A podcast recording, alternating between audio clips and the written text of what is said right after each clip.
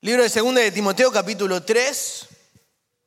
Cuando lo tengan todo listo, digan un fuerte amén. Leemos todo el versículo, el capítulo 3, em, y paramos en el 4, donde nos vamos a estar en, este, en, estas pedazos, en esta serie, nos vamos a centrar ahí. Libro de Segunda de Timoteo, capítulo 3, versículo 1 dice, ahora bien, ten en cuenta que en los últimos días vendrán tiempos difíciles. La gente estarán llena de egoísmo y avaricia, serán jactanciosos, arrogantes, blasfemos, desobedientes a los padres, ingratos, impíos, insensibles, impacrables, calumniadores, libertinos, despiadados, enemigos de todo lo bueno, traicioneros, impetuosos, vanidosos y más amigos del placer de Dios. Cierra sus ojos ahí donde está. Espíritu Santo, háblanos en esta noche. Gracias por reunirnos, por tener una cita con nosotros. Queremos salir de este lugar llenos de tu presencia, cautivados por tu amor, por tu gloria, satisfechos, llenos de tu palabra. Que no sea una palabra más, sino que podamos comer de ella y poder compartirla, adueñarnos de tu palabra. En el nombre de Jesús, bendice a tu congregación. Amén y amén. Pueden tomar sus asientos. ¡Wow! Qué pedazo de carta que le mandaba Pablo a, a Timoteo. Cuando nos ponemos a leer las descripciones del tipo de personas que vamos a encontrar, decía Pablo, ten en cuenta que en los últimos días vendrán tiempos difíciles y este es el tipo de persona con la que se pueden llegar a encontrar. Y da un montón de ejemplos. Lo único que faltaba era que decía fanáticos de Brasil en el Mundial. Era lo único que faltaba. No, no, estaba apurado Pablo, entonces no lo puso. Pero vamos a concentrarnos en el versículo 4, donde dice, traicioneros, impetuosos, vanidosos, y más amigos del placer que de Dios. Y cuando yo leía esta parte y me concentraba en esto y oraba, me ponía a pensar y decía, Señor, pero estas son, son detalles y cosas de los que uno empieza a encontrar en el mundo. Este es el tipo de cosas que uno encuentra en la gente que no tiene amor, en la gente que no tiene a Dios, en la gente que realmente no le interesa la sociedad, solo se interesan en sí mismo. Entonces me puse a buscar la definición de cada uno, de cada uno de, estos, de estas palabras y ver cómo la podíamos aplicar a nuestras vidas o cómo podemos detectarlas, porque creo que para poder tener cuidado de algo tenemos que detectarlo. ¿Verdad? Pablo le decía, tengan cuidado de estas personas, tengan cuidado de esta gente. Entonces me puse a buscar. Entonces vamos al primer punto que es traicioneros. En el mundo son los que ganan la confianza de alguien y una vez sacado el provecho, rompen esa confianza. Lo repito, son las que ganan la confianza de alguien y una vez haber sacado el provecho, rompen con ellos. Esta noche van a tener que tener un poquito más de paciencia, porque mis prédicas usualmente están escritas en una computadora chiquita, en mi tablet, y justamente hoy el cable decide no funcionar no cargar y se murió. Tuve que escribir a lo Pablo en hoja y papel, les digo en, en lápiz y papel, y Dios me dio la posibilidad de poder hablar, pero no de escribir también. Entonces no entiendo mi propia letra. Entonces yo creo que voy a fluir más de lo que leo. Así que si usted está conmigo y ve que me quedo medio frenado, ¿qué, ¿qué, escribí ahí? Es por algo. Pero los traicioneros son los que se venden al mayor postor. Lo vemos en las películas, cuando de repente el espía, el gran espía, que estaba para Estados Unidos, últimamente ah, las cosas no están bien. Y al final de la película nos enteramos que él traicionó al país y estaba vendiendo inteligencia a un país enemigo. Pero ¿por qué después de tantos años? Es que de este lado me ofrecían mucho más dinero. Lo vemos en las películas también, con los agentes o la policía. El policía era corrupto. Le estaban pagando tal y tal persona. Decimos, pero eso en la iglesia no pasa, no, existe. ¿Cómo, ¿cómo, va a haber un, un cristiano corrupto? No, no puede ser así. En el mundo encontramos que el traicionero es el, el que no tiene la moral para permanecer de un solo lado. Porque si el dinero o algo o algún provecho inclina la balanza para el otro lado, rápidamente se cambia. En el Mundial veíamos gente que tenía una camiseta y iba a ese país y si a mitad de, tiempo iba perdiendo, se sacaban la camiseta y le iban para el otro ese tipo de traición. Pero la pregunta es si podemos reconocer los traicioneros en las películas. ¿Vio cuando empieza la película y usted ya ve quién va a traicionar a quién? Ese, ese, este me da mala espina. Yo porque miro la película, usted porque no, no mira, entonces no sabe, pero yo le cuento desde acá lo que sucede en las películas. Cuando usted sabe que este le va a traicionar, este, este no es trigo limpio.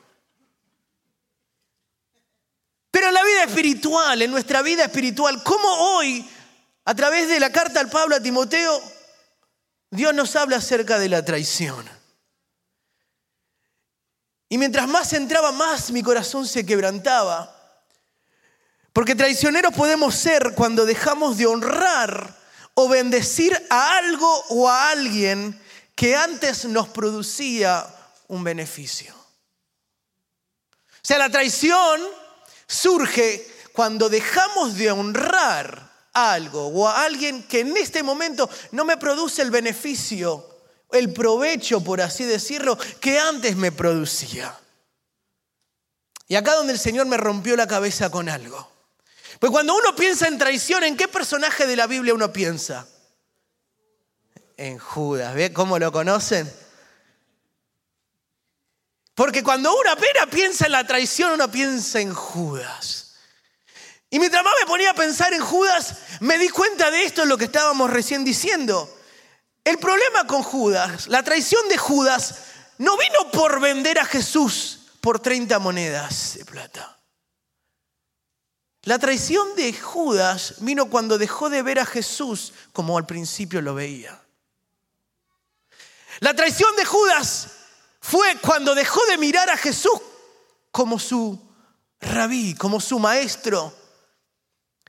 ¿Y sabe cómo me doy cuenta? Porque cuando él se arrepiente y devuelva y les tira las monedas, él agarra y dice, acabo de vender a un hombre inocente. No dijo ni al Hijo de Dios, no dijo a un maestro, no dijo a un hombre santo, dijo a un hombre inocente. Lo miraba simplemente como un hombre.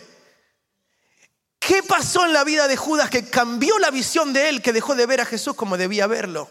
La Biblia dice que Jesús, que Judas mojaba su pan en el plato de Jesús. Imagínese la confianza que él tenía. Imagínese lo que era ver los milagros de cerca, ser parte de los doce, estar en el centro de la confianza estar en el círculo más íntimo. ¿Dónde surge la traición? Cuando nuestra misión cambia la manera en que miramos, cuando dejamos de ver o honrar lo que antes era de una manera, ahora ya es de otra. ¿Estás conmigo, iglesia? Judas se acostumbró y ya no le encontraba un beneficio al estar cerca de Jesús. Se acostumbró, estaba acostumbrado, había estado tres años y medio con él, dejó de, se acostumbró, el primer milagro, wow, el segundo milagro, wow, al cuarto ciego que miraba, bueno, sí, parte del grupo. Se acostumbró a los milagros, se acostumbró a la provisión, se acostumbró a estar ahí. Llegó un momento en donde dijo, no voy a avanzar más de acá. Llegué hasta el TAP Aunque sea tres años y medio que no logré mucho siendo el tesorero, 30 monedas de plata no me quedan nada mal. Vi fotos del Caribe en Instagram y, y me voy. La traición, hermano, no es agarrar y decir, bueno, pero yo no me vendo con nadie. Es nuestra manera de cambiar la visión, cuando la iglesia ya no se convierte en el lugar santo en donde deseamos estar y se convierte en un simple lugar donde vamos los martes y viernes y domingo. En donde el líder, el pastor ya no es ese hombre de Dios al que admiramos, sino simplemente una persona más. Porque cuando está, cuando esa persona es lo que uno sabe que es, una persona no habla de esa persona, uno admira a esa persona, hace lo posible por esa persona, pero van habiendo pequeños cambios de traición en nuestras vidas que hacen que como va cambiando nuestra manera de ver, cambia también nuestra manera de hacer y nuestra manera de actuar y nuestra manera de pensar. La traición no es solamente el que engaña. Mira, cuando hablamos de traición en el matrimonio siempre se piensa que es el engaño con otra persona. La traición empieza en la visión, cuando de repente esa persona ya no te deslumbra ante tus ojos, ya no te morís por esa persona, ya no te desvivís por esa persona. La traición no es la acción en sí, empieza mucho antes. Cuando de repente ya no te desvivís, ya te da lo mismo. Cuando antes no te animabas a hacer absolutamente nada que lastime y ahora no te interesa. La traición en nosotros empieza cuando la visión cambia cuando nos acostumbramos. El enemigo número uno de poder ver la gloria de Dios, es la costumbre. Y cuando, nos, cuando traicionamos al Padre es porque ya nos acostumbramos. Entonces Judas estaba acostumbrado y dijo, ¿de acá a dónde puedo ir? ¿Qué más puedo ganar? Ya está. No era ese deseo cotidiano. Entonces, ¿cómo traicionamos la presencia de Dios? Cuando venimos porque tenemos que venir. Nuestro cuerpo está acá, pero nuestra mente está en otro lado. ¿Cómo, ¿Cómo traicionamos la presencia, la gloria que el Maestro está acá cuando la adoración está hermosa? Pero estamos pensando, ¿qué voy a cenar? Uh, mañana tengo que hacer esto. Uh, viste cuando venía estaba lloviendo. En Argentina diríamos, no saqué la ropa. ¿Por qué? Porque uno ponía la ropa a secar afuera, ¿no? Hoy en día todo el mundo tiene secar ropa, nadie hace nada. Pero se ponían a pensar en todo lo demás. Y el Espíritu Santo te dice, pero ¿estás acá o no estás acá? Se supone que este es mi tiempo. Lo estás traicionando. Se supone que este es mi momento contigo. Ya sé que durante el día no te tengo en ningún momento aunque sea acá, quiero tenerte a solas conmigo. No traiciones este momento. Decíamos que en el mundo el traicionero no tiene la moral para permanecer de un solo lado. Porque si te dan un poquito de plata, te cambias. O si te ofrecen otro puesto, te cambias. Pero espiritualmente, ¿cuán fuerte pisa? ¿Se acuerdan cuando Josué le dijo, decidan a quién van a servir? Pero yo no voy a traicionar. Yo no me muevo por lo que veo, yo sé dónde estoy. Yo y mi casa serviremos a Jehová. ¿Cómo estás en esta, en esta noche? ¿Cómo está tu, tu balanza? Señor, uh, me llegó ese cheque que estaba necesitando, así que hoy en día aplaudo tres veces más de lo que aplaudo. Pero el trabajo está un poquito lento y Señor, es lo que hay, ¿eh? ¿Vio cuando se le enoja a la mujer? Y te da el besito así como que, bueno, me voy, y te da un besito así como que no, sin quererte dártelo. Así venimos delante de la presencia del Señor. Señor, es lo que hay. Vos no me bendecís, yo no te adoro mucho. Y traicionamos que el Señor nos lo dio todo. El pastor dijo algo tan hermoso durante la, la oración de la ofrenda y el diezmo. Y mientras estaba ahí me ponía a pensar, como yo siempre le digo al Señor, Espíritu Santo, Señor, vos, vos sos mi socio. Vos sos mi socio y nosotros trabajamos juntos. Señor, yo no, si vos no me das, yo no puedo diezmar. Señor, si vos no me das, yo no puedo estar. Señor, si vos no me... Vos sos mi socio. ¿Y qué sociedad te permite quedarte con el 90 y solo darle el 10? ¿Qué sociedad que te da la vida, te da la salud, te da lo todo y solo te pide un poquitito para saber que estamos juntos en esto? Y aún en eso le fallamos. ¿Vio qué fuerte que pega la traición? Entonces, mientras más me metía en esto, más sentía, señores, en el primer punto ya me estoy quebrantando. En el primer punto ya puedo, puedo darme cuenta de que el traicionero puedo ser yo. Que cuando tengo que tener cuidado de esos traicioneros, el mayor es el que está acá atrás y cuando miro atrás tengo un espejo gigante. Cuidado con el traicionero, porque ese traicionero puedo ser yo mismo. Mi mayor traidor puede ser mi propio yo. Cuando traiciono mi propia vida, traicionándole al Padre. Cuando me traiciono a mí mismo, traicionando al hermano que tengo al lado. Me traiciono a mí mismo cuando no sé honrar a mi socio número uno. Mi peor traicionero puedo ser yo mismo. ¿Estás conmigo? Vamos a meterle. Segundo punto, versículo 4. Traicioneros, impetuosos. Impetuosos. La Real Academia Google.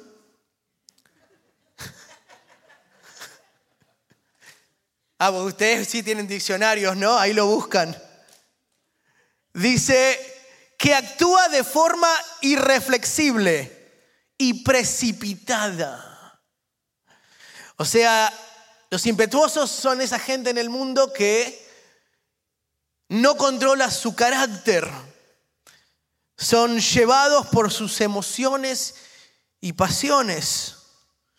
No reflexionan la corriente carnal de su propia concupiscencia los empuja como olas del mar, de acá para allá. O sea, la gente del mundo impetuosa es esa gente que no reflexiona y precipitada. Entonces, si no reflexiona, porque no piensa, solo actúa, se deja llevar por el carácter, por las emociones, por va el mercado, por así decirlo. Si todo el mundo va por acá, todo el mundo va por acá y ves a alguien vestido y decís, ¿qué es esto? Y te dicen, es la moda. Y así terminamos con gente en pijamas en Walmart. Porque es la moda. Entonces vemos un mundo que se va dejando llevar de un lado para otro. Es la moda. Yo no sé si usted se dio cuenta que es la moda ahora que la persona no tenga la identidad bien agarrada. Ya nadie puede decir soy hombre, ya nadie puede decir soy mujer. Porque ¿cómo? ¿Quién se le ocurre decirte que si yo soy mujer o no? Hoy soy hombre, mañana no sé cómo me despierto. No, no me podés juzgar. Ahora existe eso de no binario. Ni los propios no binarios no saben qué son. Cuando lo escuché por primera vez pensé que era algo de Bitcoin.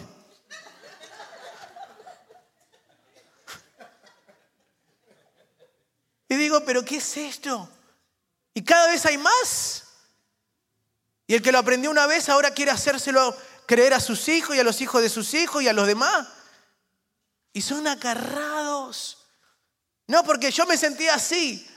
Mire, fue triste escuchar que una niña demandó a sus padres porque ella creo que a los 15 años o 14 años había decidido operarse porque en ese momento se sentía que era hombre. A los 18 se despertó una mañana y dijo, What happened? Tengo bigotes, no tengo nada. ¿Qué es esto? No, pero es que vos lo querías hacer. ¿Y cómo me permitiste?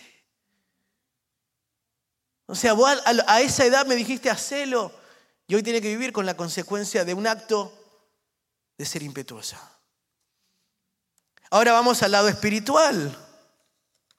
Mire, el salmista Ricardo Arjona en uno de sus proverbios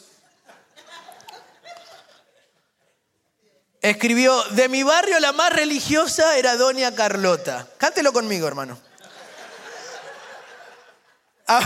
Hablaba del amor al prójimo y qué? Y me ponchó 100 pelotas. ¿Qué pasa? La que más hablaba del amor. Le pateaban una pelota del lado de la casa en vez de devolverla. Se la ponchaba. Entonces del lado espiritual, la impetud, el no poder ser, el no poder controlar, el no ser templante, tener templanza, el, el no poder controlar. Mire, lo único que usted puede controlar en este mundo es a usted mismo. Usted no puede controlar lo que sucede a su alrededor. Usted no puede controlar la economía. No puede controlar si llueve, si no llueve. Entonces lo único que podemos controlar es nuestro carácter. Y Pablo les agarra y les dice, tengan cuidado de las personas impetuosas. Y a lo mejor, hermano, usted no le controla el alcohol, no lo controla la droga, no le controla ningún vicio, pero le controla la lengua. Se me escapó, no tenía que haberte contado porque me dijo que no te dijera nada. Pero bueno, mi pecho no es bodega, entonces... A mí no me pagan por ser banco, así que yo voy a contar. Y hablan. Ay, me arrepiento, ay, no tenía que haber dicho eso. ¿Se ha pasado cuando usted está en una pelea y de repente, mire, mi papá siempre decía, lo que pasa es que tenía la bolsa llena y entonces empezó a soltar, a alargar todo, se enojó, es como que se enojó, tenía la bolsa llena y ya, llegó un momento que explotó. Ese es el dicho, ¿no? Tenía la bolsa llena. Entonces venía después y decía, muy rápido se le llena la bolsa a este. O sea, no es que, y es que vos viene pasando malos momentos o lo vienen molestando y llega un momento que explotó. No, rapidito explota. Es de muy corta la mecha. Entonces, ¿qué, ¿cuál es el, el problema grande en nosotros? No, te preocupes por los impetuosos que están allá afuera, que hoy son una cosa y mañana son otra. Preocúpate por ti, por nosotros, que hoy venimos y decimos, Señor, no te dejaré jamás. Y al otro día estamos traicionando. Los que decimos, no, cuenten conmigo. Pero cuenten mucho porque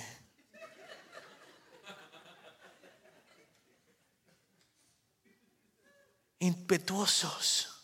Señor, yo te prometo, yo te prometo, te prometo, te prometo. Y nos olvidamos de la promesa.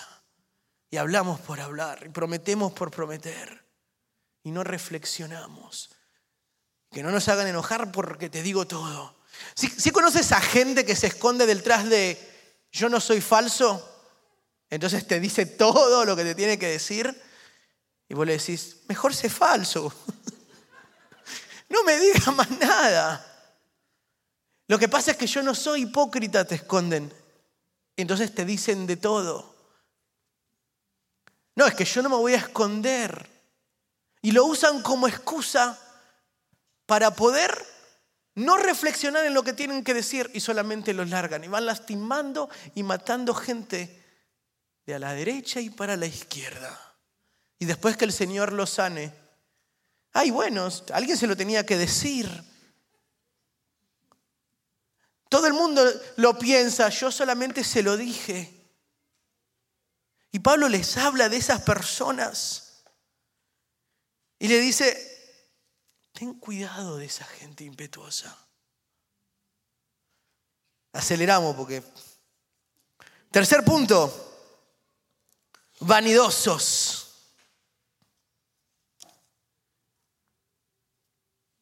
Dice, concentrados en sí mismo. No sé si dice protestantes, prepotentes creo que dice. Concentrados en sí mismos. prepotentes. O sea, en el mundo solo se preocupan por sí mismos. Nadie más les importa. Todos conocemos los vanidosos. Pero en la vida espiritual, porque queda feo decir en la iglesia, sino en nuestra vida espiritual, cuando nosotros reflexionamos en nosotros mismos, cuando nuestro yo se convierte en más importante que Dios. Porque la vanidad no es solamente qué linda ropa tengo, qué linda casa, qué lindo auto, qué lindo mi pelo. Pues si no los pelados seríamos todos humildes. Y hay pelados vanidosos.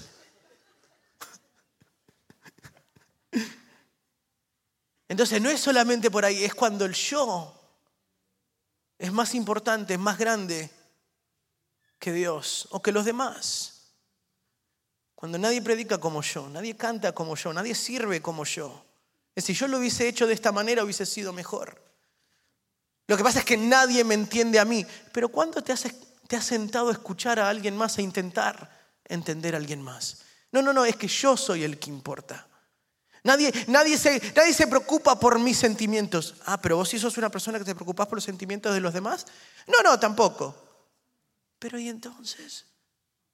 O sea, nos encanta, mire lo, importante que es esto, nos encanta que el Señor se preocupe por nosotros. ¿Cuánto decimos amén? Nos encanta que el Señor nos bendiga, que el Señor nos mime, que el Señor nos cuide, tropezarnos con 100 dólares. Nos encanta. ¿eh? ¿Cuántos quisieran estar corriendo y romperse el pie contra una barra de oro? Nos encantaría. Pero ¿cuántos estamos preocupados por el maestro? ¿Cuántos estamos preocupados? Papá, llené tu trono de alabanza hoy. Papá, estoy preocupado porque en todo el día no te dirigí la palabra. A veces llegaba a mi cama y le decía, Espíritu Santo, no te, no te hablé en todo el día hoy, estuve tan ocupado, perdóname. Nos preocupamos por cómo Él se siente o solo estamos tan enfocados en nosotros mismos, en lo que a mí me falta, en lo que yo no tengo, en lo que me gustaría alcanzar, en lo que me gustaría tener. Estoy tan preocupado por mí, por yo. El argentino acá soy yo. ¿A quién le... Dios está bien, Él está allá arriba. No, los hermanos están bien. No, pastor, ore por mí, los demás están todos bien. Hermano, pastor, él tiene papeles, ¿qué preocupación tiene? Pastor no tiene suegra, él no tiene ninguna preocupación. Ore por mí. Solo y por mí, por mí, nadie más que por mí. La vanidad empieza por ahí. Imagínense lo que le pasó a Lucifer. Él era el encargado de llevar alabanza. Él era el encargado de decir buenos días. Quiero llenar tu trono de alabanza. Quiero adorarte. Cuán hermoso eres, cuán grandes son tus obras. Y un día dijo, pero ¿por qué tengo que hacerlo yo por él? ¿Cuándo me toca a mí? Yo también soy digno. Un pensamiento. Todo comienza con un pensamiento. Dijo Salomón que son las pequeñas zorras las que destruyen nuestras viñas. Cuando Pablo habla de tener cuidado de estas personas, estén cuidado de ti mismo. No solamente por la gente esa del mundo, esos son fáciles de reconocer. Somos los traicioneros camuflajeados, los traicioneros vanidosos, los traicioneros impetuosos, que sentimos que estamos bien, pero cuando nos ponemos a reflexionar y examinamos nuestra vida delante de su presencia, delante de la palabra, descubro que hay pedacitos de traición dentro de mí, que hay pedacitos de vanidad dentro de mí, que hay pedacitos de ser impetuoso dentro de mí. Y que todo eso nos lleva a ser a más amigos del placer que de Dios. El título de acá era Enemigos de Dios. Creo que si yo hubiese preguntado al principio del mensaje, ¿quién se siente que es enemigo de Dios? Nadie hubiese levantado la mano. Se supone que todos estamos de su lado. Pero cuando nos examinamos nos damos cuenta que hay pequeñas cosas que nos van distanciando de Él. Nos van distanciando y nos distancian y no nos distancian. Y en vez de Él decir, Él es mi amigo. ¿Se acuerdan cómo hablaba Dios de Abraham? ¿Cómo no le voy a contar a mi amigo lo que yo voy a hacer? ¿Será que dice lo mismo de ti? ¿Será que dirá lo mismo de mí? Yo tengo un plan enorme para hacer en la iglesia Faro de Luz. ¿Cómo no se lo voy a compartir a mi hermano si él es parte de esto? Si yo quiero que él sea partícipe de esto. Cuando nosotros nos dejamos que el Señor empiece a operar en nuestras vidas y hacer una cirugía espiritual y a remover esas pequeñas cosas que nos distancian y que en vez de hacernos amigos de Él, nos tornan en enemigos. Mira hermano, la Biblia dice que es mejor tirarse, atarse algo en el cuello y tirarse antes que hacer que lastimar al hermano que tiene a su lado. Nosotros nos preocupamos tanto porque no me lastimen a mí que nos olvidamos por el de al lado. Cuando usted le da, dice la Biblia, que el que le presta al pobre le presta a Dios. Imagínese cómo Dios mira la importancia de bendecir, de dar, de ayudar al prójimo. Cuando nosotros nos enfocamos en nosotros mismos, no nos hacemos amigos de Dios, sino que nos distanciamos de Él. Cuando nos pasamos el tiempo más preocupados por el qué dirán de mí y no por ayudar a los demás. Cuando pasamos más tiempo orando por yo, por mí, por mí y nada más que por mí, perdemos el dolor de lo que le sucede a los demás. Mi dicho de siempre, mi presente es el sueño de alguien más. Tu presente es el sueño de alguien más. Pase lo que estés pasando. Miren lo que sucedió en Turquía, en esos lugares. Alguien se despertó de una de esas siestas y de repente el edificio estaba todo caído. Miles de muertos. Nosotros nos quejamos porque la luz me vino cara. Cuando ponemos en perspectiva lo que Dios hace por nosotros, vamos a pasar más tiempo dándole gracias por lo que tenemos a lo que lo perdimos. ¿Puedes ponerte de pie, iglesia?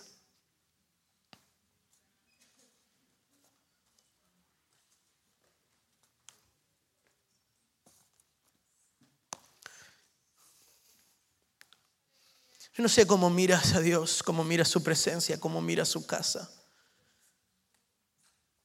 Pero hoy el Señor puso en perspectiva que la traición comienza cuando cambiamos nuestra manera de ver, nuestra visión.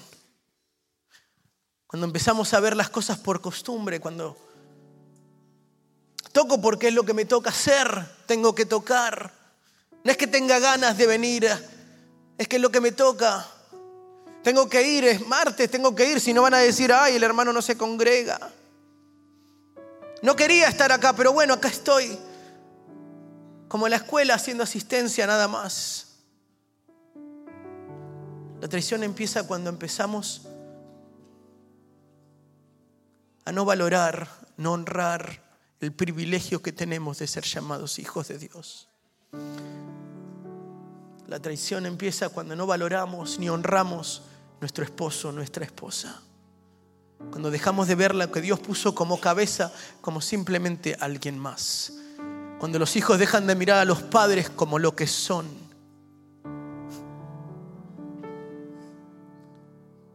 Y cuando esa pequeña traición empieza a entrar dentro de nosotros, todo lo demás empieza a caer. Y ahí nos ponemos y nos convertimos en personas impetuosas en donde hacemos lo que queremos, cuando queremos y como queremos. Si hoy quiero ir, voy a la iglesia. Si no quiero ir, no voy. ¿Cómo me siento hoy? No lo sé.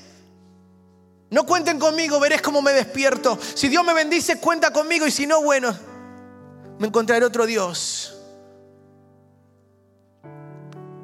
Me encontraré otra iglesia.